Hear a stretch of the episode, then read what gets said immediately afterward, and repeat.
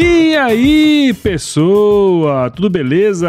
Estamos começando mais um episódio aqui do Agro Resenha e nessa semana eu vou trazer aqui na íntegra o episódio do podcast Papo de Trading, que foi ao ar no fim de maio ali, em que eu fui entrevistado pelo Renato Zicardi, cara. O Papo de Trading é um podcast que fala sobre commodity trading, economia e carreira e a condução do Ricardo, que também é conhecido aí lá na Exalc como Zicado, é muito boa, cara. Ele sabe conduzir muito bem ali a conversa, foi muito legal esse bate-papo, um bate-papo diferente, mas muito interessante, então espero que você curta, tá certo? Então, ó, vamos nessa, firma o golpe que nós já já estamos de volta.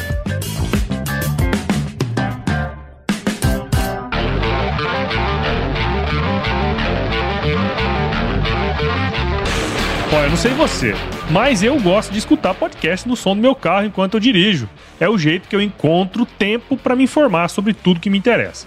E é pelas estradas do interior desse Brasil que o agro tem construído a sua história. E sem dúvidas, a S10 está presente nela, já que há 25 anos tem uma parceria com o Homem do Campo carregando de tudo, cara. Especialmente boas histórias de gente que faz acontecer. Falando em boas histórias e de gente que faz acontecer, a Chevrolet lançou o S10 Cast, um podcast que você pode escutar do conforto da sua S10, trazendo boas histórias envolvendo pessoas, música e tradição. Ouça o S10 Cast em sua plataforma de podcasts favorita e faça a diferença onde quer que você esteja. S10 Cast, o podcast feito para quem faz.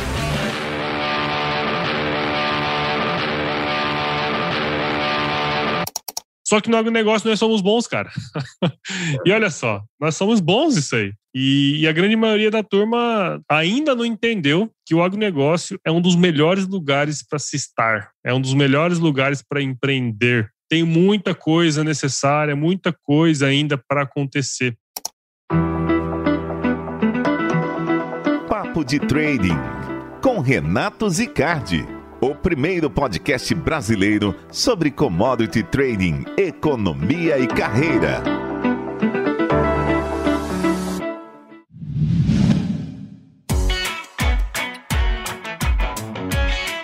Senhoras e senhores, hoje eu tenho o prazer de apresentar a vocês aqui no Papo de Trading o Paulo Ozaki, ele que é engenheiro agrônomo da gloriosa Exalc e fundador, né, e host aí do principal canal aí de podcast do Brasil do agronegócio, que é o Agro Resenha. Tudo bom, Paulo? Pô, Renato, muito obrigado aí, cara, pelo convite. É sempre legal participar de outros podcasts, né? Nesse mundo podcastal aqui. É sempre interessante trocar ideias, né? Trocar formas de gravar e entender como que os outros fazem também, né? Então, obrigado aí por me chamar aí, cara. Fico muito feliz, muito contente aí pelo convite. Imagina, o prazer é nosso. E eu tenho que abrir o coração aqui e dizer que eu sou um fã de podcast, né? E sempre ouvi muito, até conhecer o seu. E gostei bastante do conteúdo, né? Do podcast. E pensei, pô, eu também preciso entrar nessa. Eu sou, acho que, um dos principais consumidores de podcast do Brasil.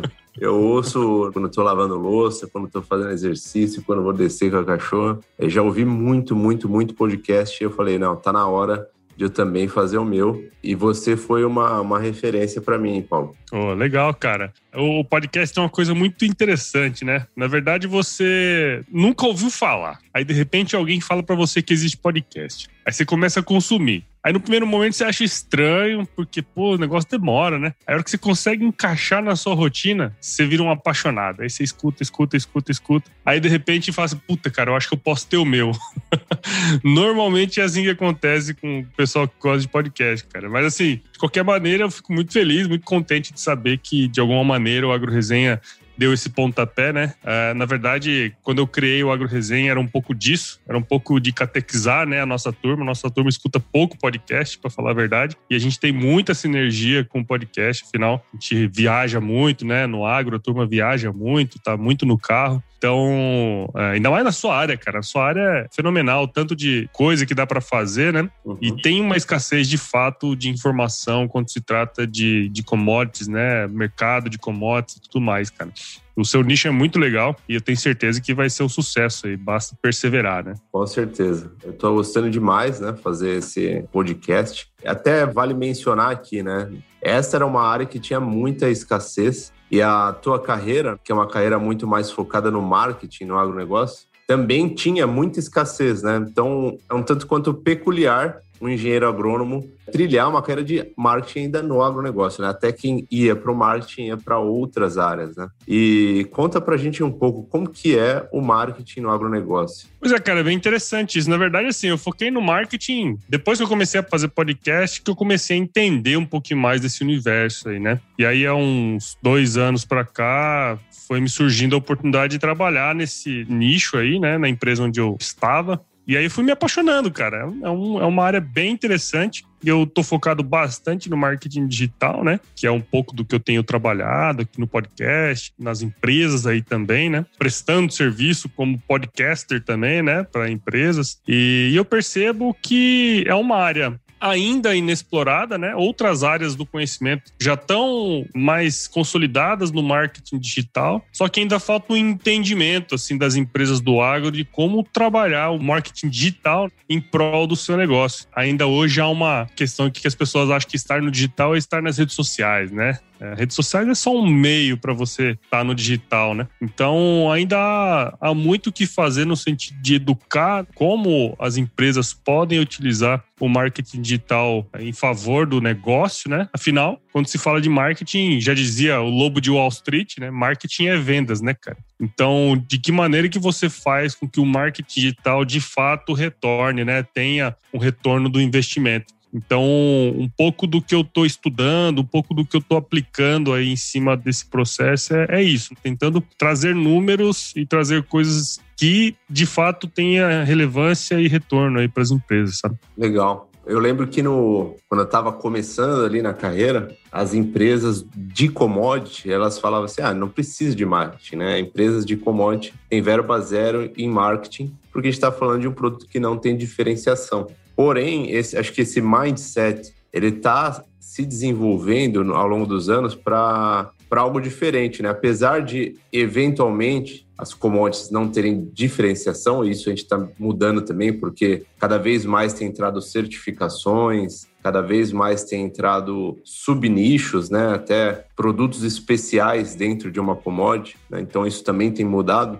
Mas a empresa também precisa mostrar a sua cara, né? Para que o mercado conheça essa atividade e para que funcionários queiram trabalhar nessa empresa, né? Para que esse mercado se torne conhecido e se torne importante, né? Então, um dos motivos pelo qual as pessoas não conhecem é também das empresas de nunca terem feito marketing nesse setor e hoje todas elas estão investindo eu vejo que todas elas estão caminhando para investir em marketing agora. É, e, e aquela coisa, né, cara? O marketing, o pessoal ainda confunde muito comunicação com marketing, com algumas coisas, né? Quando você pega o conceito de marketing mesmo, você vê que tem que ser um conceito encalacrado em todos os setores da empresa, sabe?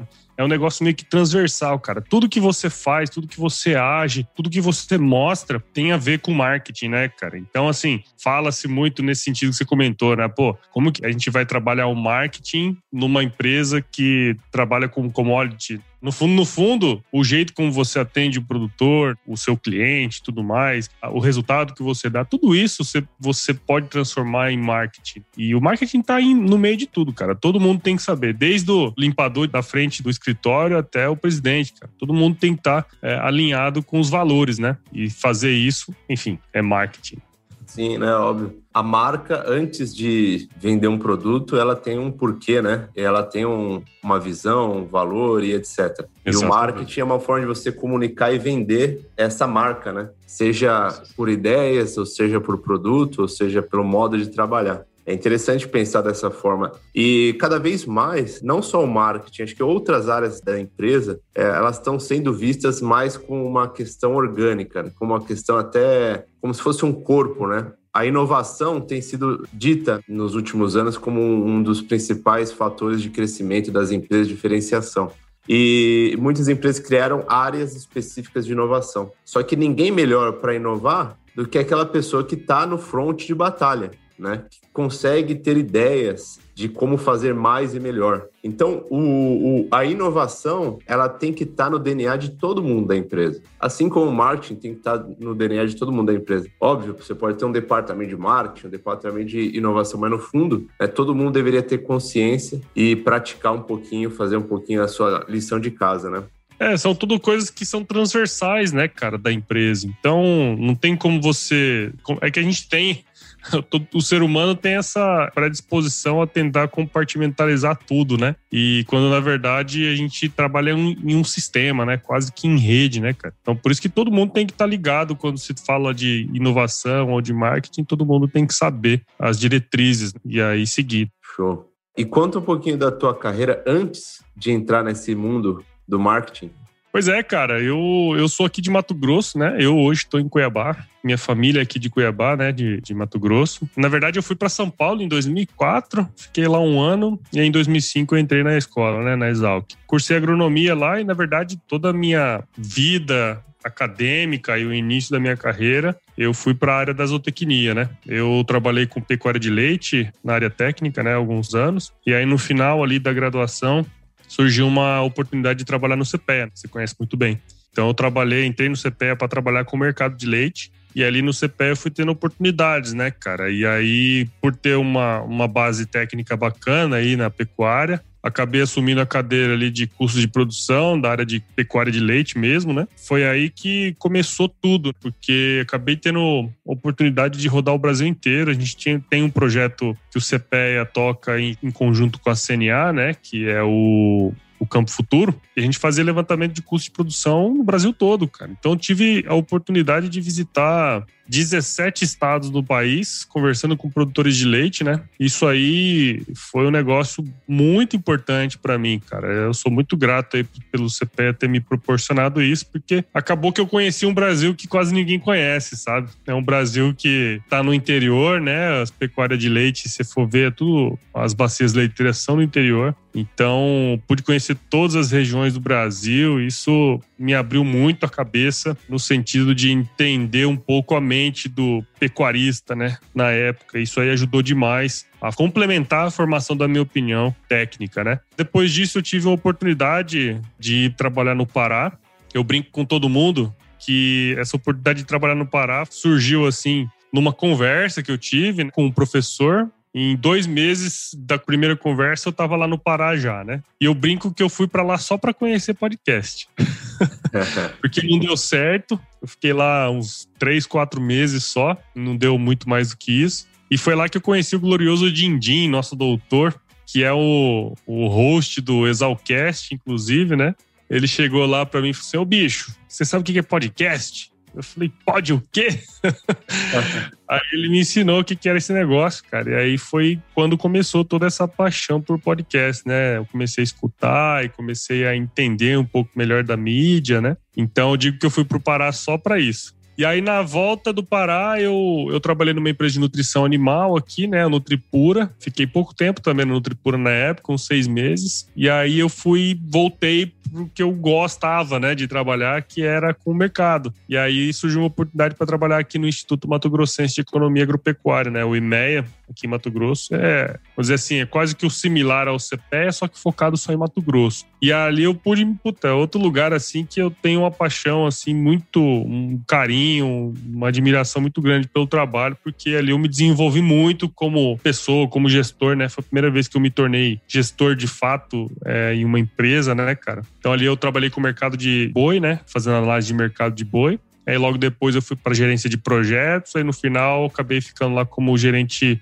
de mercado, coordenando todas as cadeias produtivas do instituto. E aí, final de 2018, início de 2019, eu voltei para Nutripura, aí para assumir uma posição mais estratégica na empresa, um projeto específico, e comecei a trabalhar com marketing. Foi aí um pouco que do, do que eu comecei a fazer lá e do que eu estou fazendo hoje, né? Foi meio que um gatilho, uma coisa chamou a outra. Então, falando assim hoje, parece que foi interessante, né, cara? Eu gostei muito da minha trajetória, porque eu, eu, meio que fui caminhando em tudo, né? É um pouco do meu perfil. Sou um pouco curioso em várias coisas. Eu fui me encalacrando nesse meio tempo, me envolvi com startups, com essa parte de inovação, fazia parte de uma comunidade de empreendedorismo aqui em Cuiabá. Né? Dentro da empresa, acabei puxando algumas questões de inovação. Você falou do departamento de inovação, né? Dentro da empresa, acabei puxando muita coisa é, relacionada à, à inovação, parte de criação de startups, de modelos de negócio. Então, cara, na verdade, no fundo, no fundo eu sou um curioso aí, gosto de fazer um monte de coisa.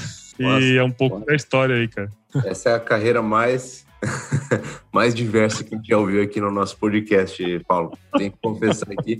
Nasceu da parte técnica e foi ele para uma área mais financeira, né, mais administrativa e chegou no marketing. Eu gostei que você falou do, do empreendedorismo, né, que eu gosto demais, né, e me chama muita atenção. É importante que o ouvinte saiba, né, o empreendedorismo ele está na veia, ele está na veia. Uma vez que você tem isso contigo, você vai empreender não só fora né, do seu ambiente corporativo, quanto no ambiente corporativo. Né? Você não precisa necessariamente fazer tudo sozinho. É um pouco daquela ideia do empreendedor. Ah, vou empreender. Pô, mas por que você não empreende na empresa que você está trabalhando, que te dá ferramenta, que te dá dinheiro, que te dá uma série de possibilidades. Óbvio, você sempre vai comparar qual o melhor cenário, qual o cenário que você vai conseguir desbravar mais, qual o cenário que você vai conseguir se desenvolver mais. Só que o mindset empreendedor, ele tem que estar sempre presente, né? Uma vez que você tem isso contigo, você vai ser sempre empreendedor. Você vai entrar numa empresa e vai questionar o status quo e vai falar: e aí, como que a gente consegue fazer mais? Como que a gente consegue fazer melhor? Onde tem oportunidade? Onde tem dinheiro? Eu acho que o empreendedor tem muito dessa característica. E é. uma dúvida que eu tenho, Paulo, da tua carreira, né? Eu tenho a sensação, tá? Mas muito do que eu ouço, muito do que eu vejo, de que no agronegócio, entre os elos trading house, agroindústria e produtor são os principais elos, o setor menos profissionalizado seria o produtor. Você acha que é realmente isso? Você que teve aí no campo de batalha mesmo, no front, no Mato Grosso, no Pará, falou com os produtores, o que, que você enxerga desse espectro do agronegócio em termos de profissionalização? Não, cara, eu não tenho dúvida, Renato, porque assim, tive a oportunidade desde a época de CPEA, né? Desde a época de CPEA eu trabalhava com curso de produção. Isso comecei a trabalhar com curso de produção em 2009, né, E aqui no IME trabalhei também. Tinha, a gente tinha um projeto só de curso de produção. Já tem um ano e meio, mais ou menos, que eu estou fazendo um podcast em parceria com uma empresa de software, né? Software de gestão. E as ideias que a gente troca vai muito nesse sentido. Então, assim, para mim não há dúvidas de que o produtor, o elo da produção primária ali é aquele que ainda está muito atrasado no quesito gestão. Mas eu vejo cada vez mais uma mudança significativa nesse lado. Por que, que eu digo isso, cara? O produtor, ele tem um dia a dia muito atribulado, cara. Então, assim, é, é quase que como um. É quase que injusto, sabe? Pedir para o cara ter que cuidar de tudo, né? E eu acho que à medida que vai se profissionalizando, e eu acho que a inovação que você comentou aí tem um papel fundamental nesse negócio, que é fazer com que o produtor ganhe tempo, sabe? Se o produtor tiver que ir lá e ter uma pessoa só para lançar, para fazer isso e mexer no software e tal, você sabe que isso aí é um custo alto, né? Dependendo do tamanho do produtor. Então, eu acredito muito que a inovação, que startups que estão sendo criadas podem suprir uma necessidade dessa classe, sabe? E aí, quando a gente fala nos níveis, né? Você pega os grandes produtores, eles já têm o sistema de gestão, eles já conseguem fazer isso há algum tempo. Só que esses caras representam uma mínima parte, né, dos produtores, né? Em número de produtores, eu tô falando. Quando você pega aí os dados do IBGE, que fala que 77% são de pequenos e médios produtores, né? 77% da turma toda, né? De todos os produtores são de pequenos e médios, né, cara? Essa turma dos médios ali são os que estão desassistidos e são a turma que ainda não estão conseguindo olhar a gestão interna, né? E se isso não mudar nos próximos anos, a gente vai ter uma, uma debandada de produtor, né? Porque aquela pessoa que não mede, não gerencia, né? E isso é muito grave, porque é a classe de produtores que é menos assistida. O governo não quer saber deles porque eles não são pequenos o suficiente, e as empresas não querem saber deles porque eles não são grandes o suficiente. Né? Então eles ficam naquele jogo que eles mesmos não conseguem entender muito bem ah, o negócio deles. Então, não tem dúvida, cara. Esse é o elo que está mais precisando investir em gestão e, e, informação e tudo mais. Só que, ao mesmo tempo, é, é complicado cobrar deles um conhecimento grande, por exemplo, de commodity, né? Então, tem que ter um tradutor desse negócio para ele, sabe? Tem que ter alguma coisa que auxilie ele fazer a gestão dele de uma maneira mais simplificada, sabe? Porque é uma turma que está mais precisando, na minha visão, assim. Eu concordo com você, tá? é o elo mais deficitário nesse sentido, quando se trata de gestão né, do próprio negócio. Sim, e a produção é uma empresa, né? O produtor, ele precisaria ter uma gestão de pessoas, porque por mais que ele seja pequeno, ele tem pessoas embaixo dele, gestão financeira, de custos, né? Até depois eu vou perguntar, será que eles sabem o custo deles, né? A gestão de risco de mercado, a gestão até do marketing, né? Se, se ele tiver algum tipo de marketing aí no, no, no, negócio dele. Mas, enfim, são várias frentes né, que deveriam ser atacadas e a minha sensação é que o produtor ele é muito focado na parte técnica, na parte de produção, né, como fazer uma melhor safra, né? E ele já corre um grande risco, né, que é o risco ambiental condições edafoclimáticas que estão aí todo dia colocando em risco a safra dele. Ele tenta controlar da melhor forma possível, mas ele, ele parece um aventureiro, né? Parece aquele marinheiro lá dos Vikings, né? Que a gente assistia a série aí, quem assistiu a série dos Vikings, muito bacana. Eles iam para uma jornada e não sabiam se iam voltar. E nem sabiam direito para onde estavam indo. Essa é um pouco da minha sensação. E se você pegar um ano como esses últimos que a gente teve, no qual as commodities sofreram uma valorização muito forte e o real perdeu valor, né? Então, como as commodities são valorizadas em dólar, o produto em reais ficou melhor, mais caro. Né? Então foi muito bom, né, para o produtor. Acho que boa parte deles ganhou muito dinheiro. Agora, se você enfrentar cenários complicados, né, você só precisa de uma safra ruim para ele quebrar. Então me preocupa muito e fica um pouco da, de uma dica aí, né, para quem está ingressando no mercado se você é empreendedor, se você tem ideias de tecnologia, de gestão, de financeira, seja lá qual for, tá aí um mercado que tem muita carência e muita necessidade, né? Ah, sem dúvida, cara, sem dúvida. Isso aí que você falou é muito notório, assim, né? Quando você tem uma valorização que não tem muito a ver com a produção, né? A gente tem várias outras coisas aí envolvidas e que fizeram com que as commodities valorizassem sobremaneira, né? Nesses últimos dois anos, vamos colocar. Esse cenário, essa mudança repentina no mercado, ele tem um efeito de, de, vamos dizer assim, ele camufla os problemas da propriedade, né? Porque mesmo um cara que é pouco produtivo, ele consegue ter uma boa rentabilidade. E a gente sabe que tudo que sobe desce, né, cara? Então, na alta você tem que estar preparado para baixa e na baixa você tem que estar se preparando para alta. E quando acontece uma coisa como essa, acaba que o produtor ele tá meio que descoberto, né? Os problemas da propriedade dele são camuflados. E aí é o problema, né, cara? Porque a hora que vem a baixa é uma quebradeira geral, né? O que você falou, basta uma safra só para o cara quebrar, né? E eles sabem os custos de produção deles? Você que trabalhou tanto tempo com custo de produção? Ô, oh, Renato, vou falar pra você, cara. É até complicado falar isso, mas eu tenho absoluta certeza, assim, que a grande maioria não sabe o próprio custo de produção, não. Tá, e assim, ó, no, eu não tô diferenciando aqui pecuarista de agricultor, não, tá?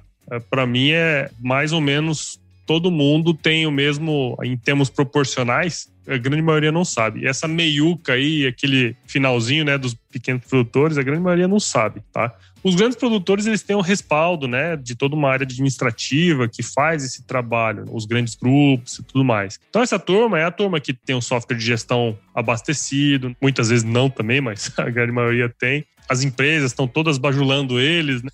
Quer dizer, ah. o técnico da empresa tá lá, todo mês o cara tá lá, ó, cada 15 dias, dependendo do tamanho do cara, né? As empresas estão bajulando ele lá. Então, aquela meiuca ali que eu tô te falando, que é o, o, grosso dos produtores e que é o grosso da turma que está mais assistida, a grande maioria desses caras não sabe, né? É o custo de produção deles. Eu pude fazer muitos painéis de custo de produção e a gente usa, usava, né? Na verdade, usa-se até hoje uma metodologia para fazer esse levantamento e era notório, assim, que a grande maioria não tinha muita noção nem do que é custo de produção, né? Porque é difícil, às vezes, para o cara entender o que é custo de produção, tá certo? Então, esse trabalho que a gente fazia, por exemplo, no Campo Futuro, aqui mesmo no IMEA, né, junto com o Senar aqui de Mato Grosso, era muito mais sobre educação do cara, para ele saber o que é custo de produção, do que necessariamente é um número, né? Porque esse número que sai de lá não é um número real, tá certo? Ele é levantado tudo certinho, mas ele não é um número real. Afinal, cada propriedade é uma propriedade, né? Ele me dava uma moda ali de uma região e a gente utilizava essas informações mais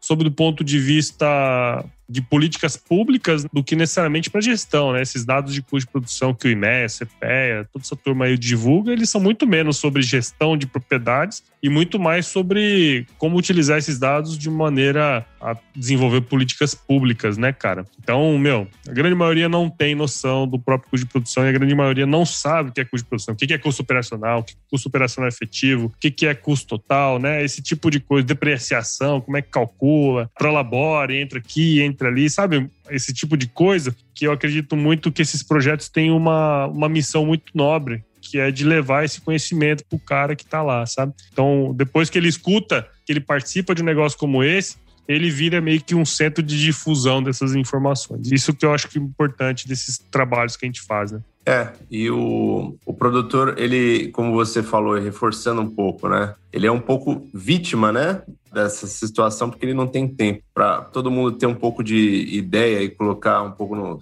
no se colocar no sapato do, do produtor, né? Imagina você na tua empresa. Se você puder, você fica trabalhando 24 horas por dia na sua caixinha, né, de analista talvez, ou de gestor, de coordenador, seja lá o que você faz na tua empresa, e você não termina as atividades. Você simplesmente termina porque você precisa estar inteiro para o dia seguinte continuar a sua, a sua jornada. É, agora imagina um produtor que toca um negócio inteiro sozinho. Então, obviamente, tempo para ele é um ativo ainda mais escasso do que para nós que estamos ouvindo aí esse podcast aí. Então, para quem vai se aproximar desses produtores para oferecer soluções, você precisa ser criativo, né? Como que eu agrego valor é, eu preciso agregar valor para ele e liberar tempo para o produtor para resolver esses problemas dele, né? Não é uma missão fácil, não é simples, né? Ninguém tem aqui uma fórmula, um método, mas obviamente precisa de muita inteligência e criatividade para você conseguir ofertar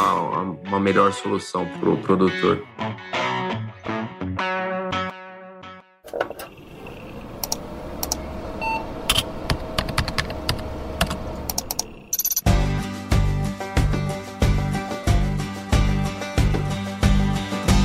E aí, tá curtindo o bate-papo, cara? Espero que sim. Mas eu tô passando aqui para te dar um recadinho. A missão da Stoller é transformar conhecimento em inovação para a agricultura, gerando valor a todos os envolvidos. Por mais de 50 anos, ela transforma conhecimento em inovação no esforço de impulsionar as culturas a alcançarem seu máximo potencial genético e atingir altas produtividades. E quando se trata de conhecimento, você pode encontrar tudo sobre fisiologia, nutrição e biologia de plantas no podcast Campo On, produzido pela Stoller. Lá, um time de especialistas aborda assuntos relacionados às principais culturas agrícolas e, como você já sabe, você pode escutar quando, onde e como quiser. Aprimora o seu conhecimento no site da Stoller, o www.stoller.com.br. Lá você vai encontrar vários artigos técnicos e o link para assinar o podcast Campo On no Spotify. Lembre-se de seguir a Stoller no LinkedIn, Instagram, Facebook e YouTube. É só procurar por Stoller Brasil. Isso é inovação, isso é Stoller.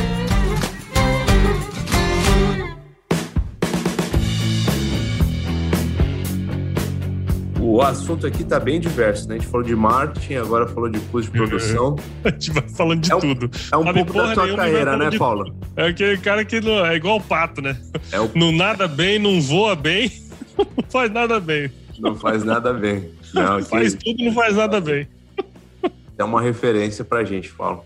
E se você puder fazer um raio-x aqui bem macro, tá? Não é muito justo, mas um raio-x macro aí do agronegócio, principais dificuldades, desafios né, e oportunidades aí para os próximos anos. Eu sei que você falou da questão do produtor, mas de uma forma mais macro, o que, que você enxerga? Cara, eu vejo que o agronegócio, a gente como brasileiro, né, falando bem a real, assim, a gente tem que entender que o agronegócio é a nossa vocação, né? Assim, é o que nós fazemos de melhor, cara. Querendo ou não, o pessoal pode estribuchar e falar o que for, mas o agronegócio é o que nós temos de melhor. É o que a gente sabe fazer bem. Então, a gente tem que entender que esse é o, um, o principal caminho nosso. A nossa indústria vai de mal a pior, né? A gente tem uma péssima competitividade, a produtividade dos nossos trabalhadores ela é menor do que a grande maioria dos países. Só que no agronegócio nós somos bons, cara.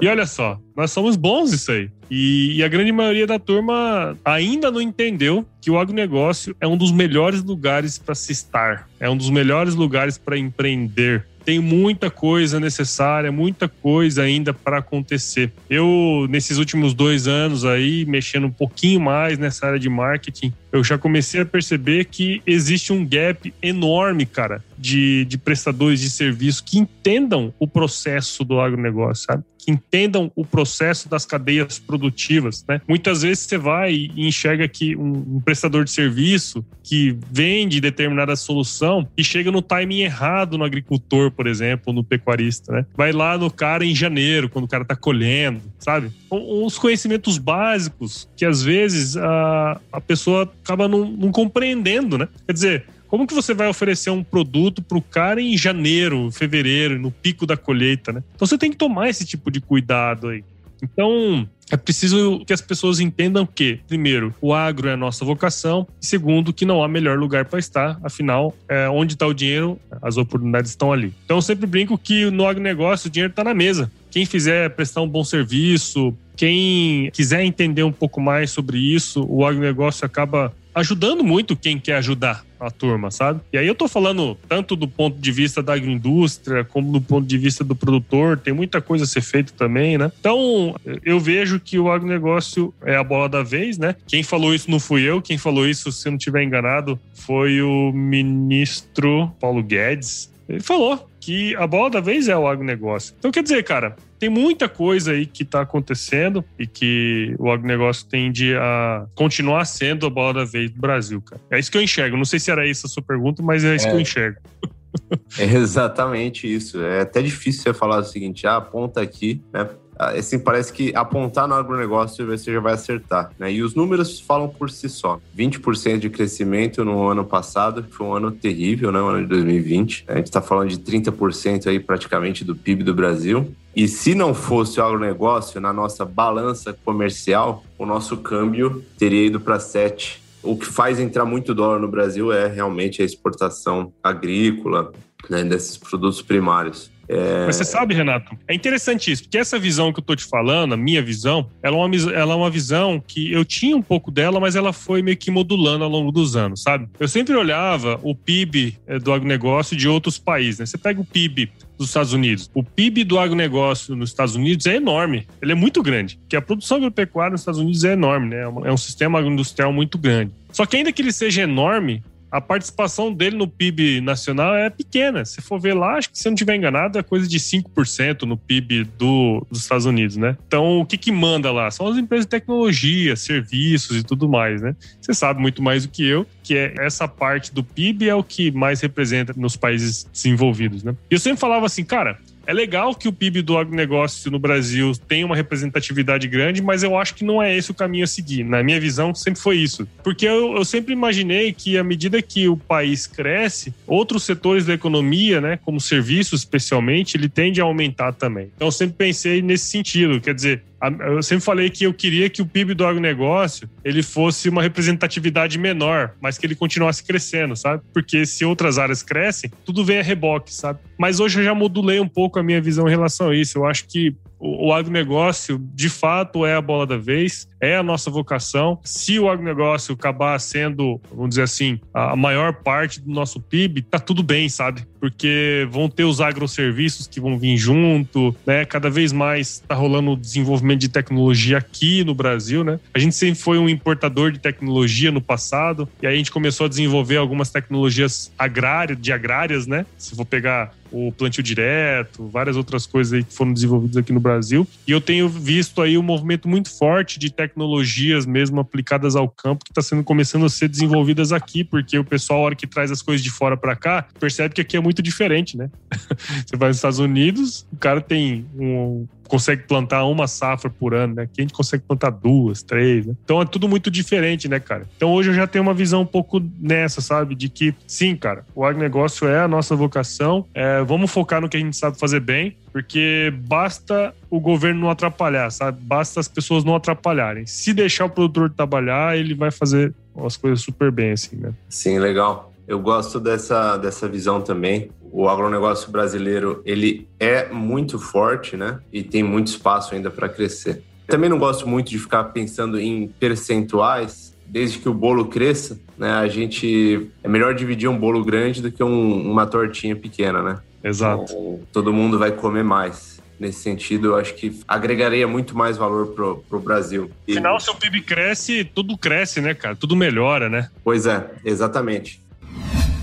E a gente está chegando ao fim aqui, infelizmente, mas eu não gostaria de sair daqui antes sem te perguntar um pouco de, de características pessoais suas, até gostos, né? Sempre gosto de perguntar qual uma característica sua, um soft skill que você emprestaria aí para os nossos ouvintes, que você acha que te trouxe até aí, é, que foi o seu diferencial, né? O que, que você diria? Ah, sabe, Renato, assim, cara, eu sempre fui um cara que não gostei muito de conflitos, sabe? Uhum. então sempre fui muito boa praça, né? Sempre gostei muito de, de respeitar mesmo, né? As opiniões, as pessoas e tal. Nunca entrei em fla-flu, né? Como diz o outro. Mas uma coisa assim, essa pergunta que você fez, eu tentei refletir um pouco sobre ela, né? Até um pouco do trabalho que eu tenho feito no Agro Resenha também, né? eu sempre tive uma boa habilidade para trabalhar com gente, sabe? Apesar de, de alguns momentos ser bem, bem estressante, né? Você trabalhar com gente, gente é gente, né? Você sabe muito bem. Só que eu sempre tive uma facilidade de compreender um pouco das necessidades, né? Dos outros. E eu acho que você ser empático, né? Com as outras pessoas é uma coisa que falta no mundo, especialmente no mundo corporativo, né? Em que o resultado é sempre a mãe do negócio. Mas em todos os lugares que eu passei, eu acho que eu consegui fazer um bom relacionamento com todos. Como nunca gostei de conflito, eu nunca resolvi as coisas na porrada.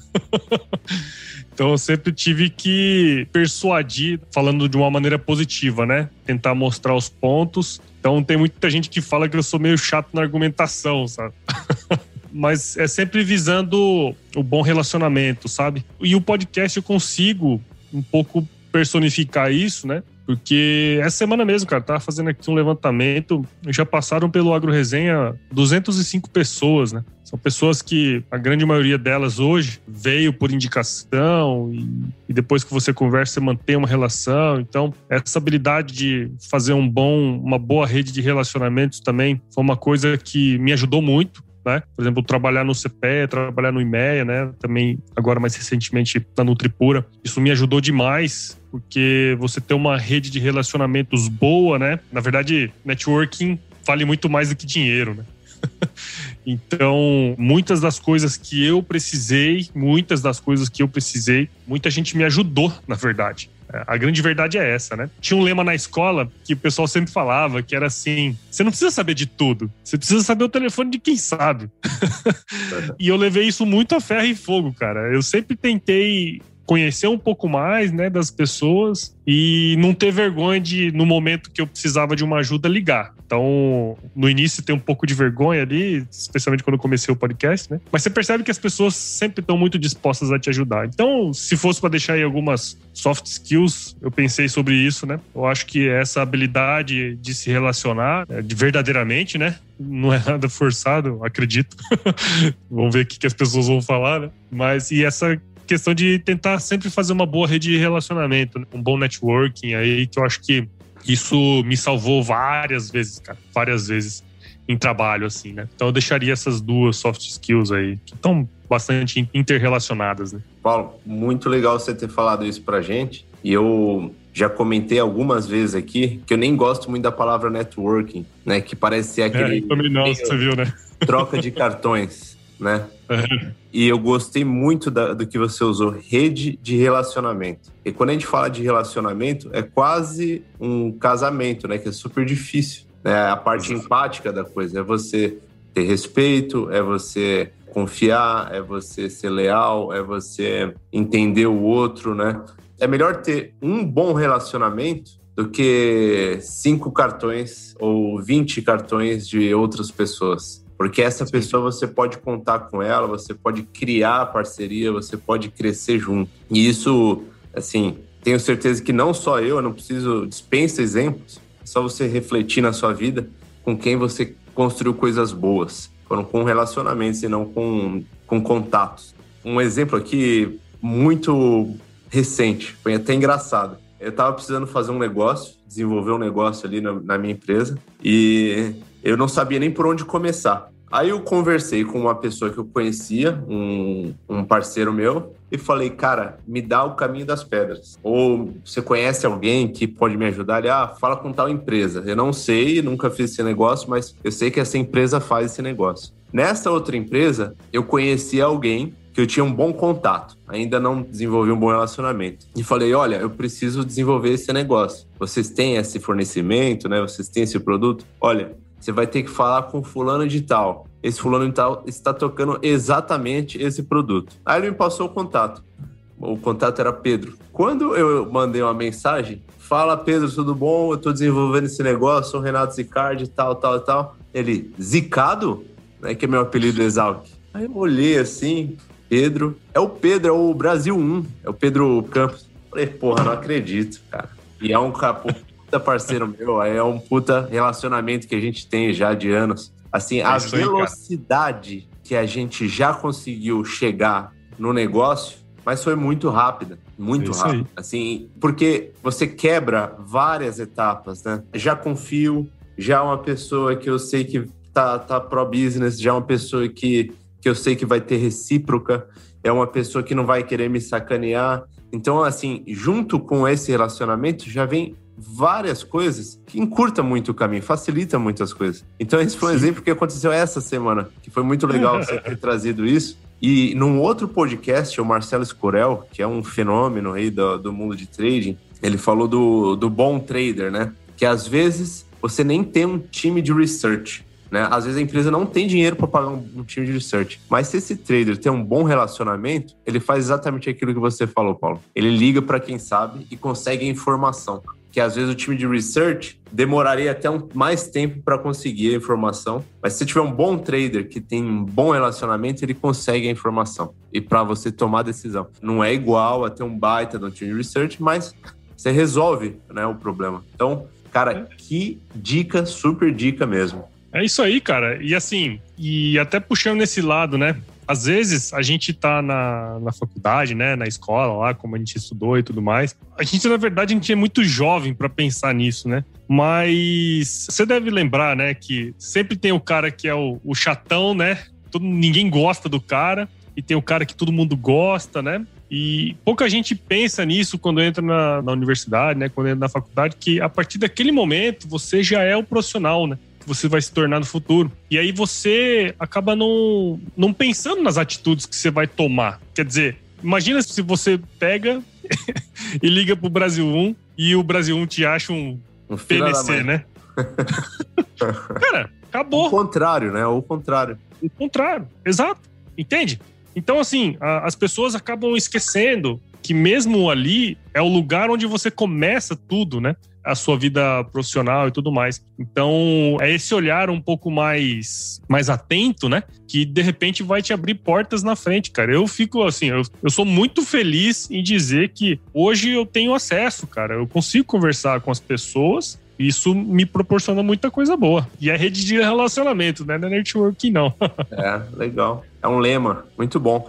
E deixa aí umas dicas aí de livro, de livros e podcasts, além do Agro Resenha e além do Papo de Trading. Legal, cara. É assim, eu tô numa, numa pira violenta, assim, de ler, sabe? Acho que eu comecei muito tarde a ter o hábito da leitura, né? Mas nesses últimos anos eu tenho lido alguns livros bons, cara. Eu tenho focado ultimamente em ler biografia, sabe? Então, eu acho que é, a biografia é o caminho mais curto para você aprender algo que alguém já errou muito.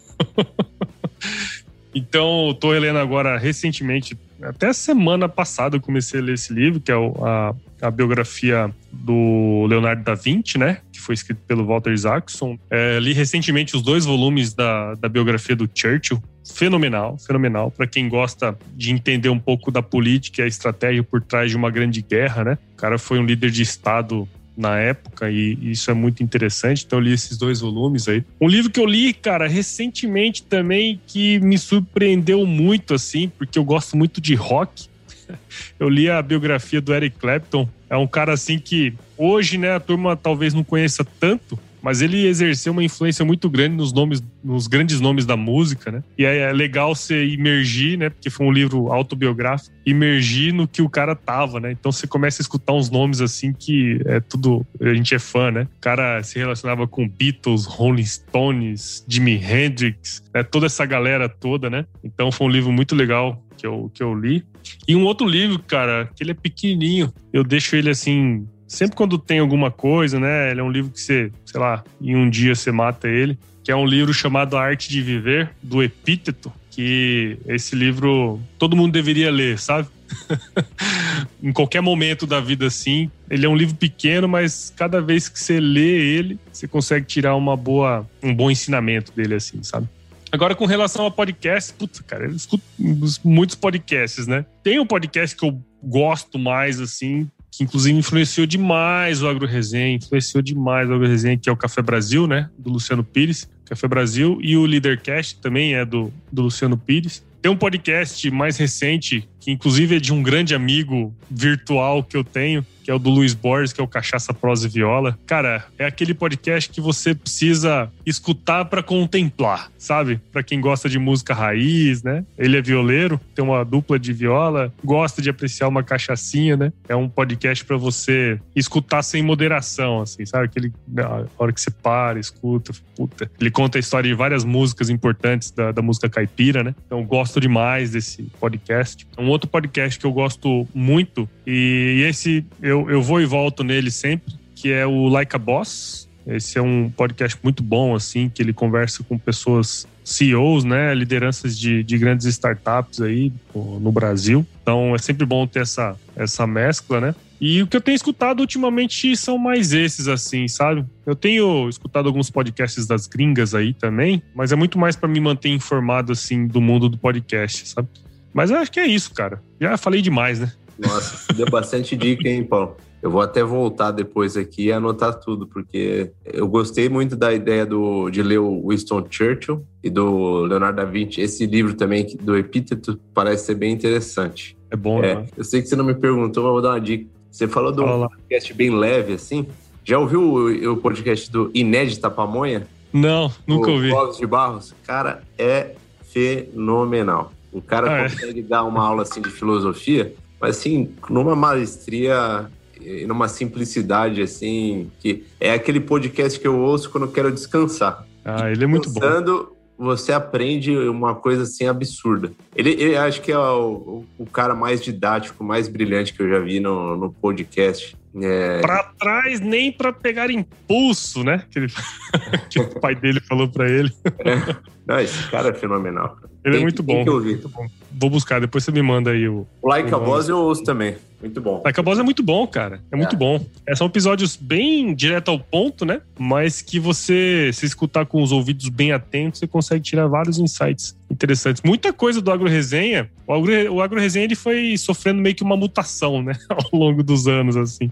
que à medida que você vai imputando mais coisa na cabeça, né? Vai escutando é, outros modelos, isso vai, vai melhorando. Mas assim, o, o Leadercast e o Like a Boss teve uma influência muito grande no podcast nos últimos, vamos dizer assim, um ano e meio, dois anos. Porque eu acabei explorando muito esse viés mais empreendedor da galera que eu venho falar. Né? Muita gente trabalha em empresa e, e ainda assim consegue ser bastante inovador. Não só no sentido de negócios, né? Mas também no sentido pessoal, cara. Você consegue tirar muito ensinamento bacana, né? Então, são dois podcasts, assim, que influenciaram e continuam influenciando muito o, o Agro Resenha. O Leadercast, pra você ter uma noção, eu tô escutando ele do primeiro até hoje de novo, assim. Caramba. é, é um MBA, cara. É, é um MBA pronto, assim, para quem quer entender sobre liderança e empreendedorismo, né? É muito bom, cara. Eu é. sou suspeito para falar, né? Eu gosto pra caramba de podcast. Essa é a paixão do podcast. Você tá no Mato Grosso, eu tô em São Paulo, a gente tá aqui batendo um papo. Temos boa experiência aí no mercado, né? E experiências complementares. E quem tá em casa tá lá assistindo, ouvindo todo esse conteúdo gratuito. É muito bom. Eu adoro.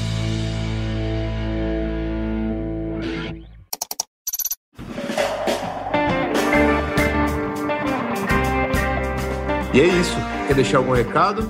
Não, cara, na verdade só quero te agradecer aí pelo, pelo bate-papo, foi um baita do bate-papo legal, né? A gente teve várias intercorrências no início aí, né? Caiu e tudo mais. Mas essa é a magia do podcast. Depois vai estar tá bonitinho, lindo lá, ninguém nem vai nem perceber, né? E, cara, parabéns aí pelo seu trabalho. Você é um cara que tem café no bullying aí, hein, meu? Você consegue fazer uma boa entrevista, cara. Isso é muito legal. Eu demorei anos para fazer uma boa entrevista. Pô, agradeço, Paulo. Mas tô, tenho que desenvolver demais ainda. Mas, cara, parabéns aí pelo seu projeto, né? Eu sei muito bem como é tocar um projeto em paralelo, especialmente um podcast, né? Não é simples, não é fácil, tem gasto, né? Você acabou de comprar um microfone top aí. Então, são todas coisas assim que a gente faz porque gosta, né, cara? Então, dá para ver aí no seu olho aí que você curte fazer isso. Então, continue trilhando esse caminho aí. Parabéns pelo seu projeto. Tenho certeza que você vai levar muita informação boa aí pro, pros seus ouvintes, né? Quem tá escutando aí do outro lado, com certeza saiu daqui com algum ensinamento. Então, cara, Parabéns, só quero agradecer mesmo. E quem quiser seguir aí o Agro Resenha, estamos disponíveis em todos os agregadores de podcast, né? Tem o nosso site também, o www.agroresenha.com.br. Estamos em todas as redes sociais, como arroba agroresenha, é só buscar lá. Todas elas é da mesma maneira. Então, só agradecer mesmo aí, cara. Obrigado. Valeu, Paulo. Grande abraço e é isso aí.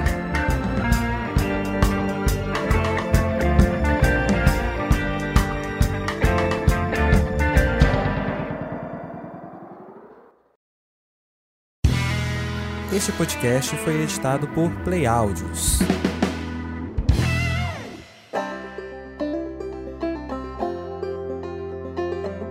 Bom, espero que você tenha curtido esse episódio e foi muito bacana compartilhar aí com o Renato um pouco da minha experiência ao longo desses últimos anos, né? Não só com podcast, mas com várias outras coisas, né? Afinal, os assuntos aí foram bastante diversos. E eu acredito que essa é uma das principais marcas aí do AgroResenha, né, cara? Essa diversidade de pensamento. Aproveita e já assina o Papo de Trading aí no seu agregador e compartilha esse episódio aqui com aquela pessoa que você tem certeza que vai curtir esse bate-papo. Bom, e lembre-se de indicar e assinar o podcast nos agregadores aí, os principais, né? Apple Podcast, Google, Spotify, Deezer, Cashbox, a gente está presente em todos eles. Siga as nossas redes sociais lá no Instagram, Facebook, Twitter e o LinkedIn. Também entre no nosso grupo do WhatsApp, o nosso canal do Telegram, né? Ali a gente está trocando muitas ideias boas e surgem várias coisas ali que, que são engrandecedoras, vamos dizer assim, né? E também escreve pra gente aí no contato agroresenha.com.br se você achar é, tiver alguma sugestão ou até mesmo dar uma canelada aí na gente, tá certo? E o Agro Resenha, como você já sabe, faz parte da rede Agrocast, a rede de podcasts mais fofinha do agro do Brasil. Então, se você quer escutar outros podcasts do agro, é só acessar redeagrocast.com.br e seguir lá o resto da galera também, tá bom? E ó, fica com Deus aí, espero que você tenha curtido esse episódio. E se chover, não precisa molhar a horta, hein? Tchau, obrigado!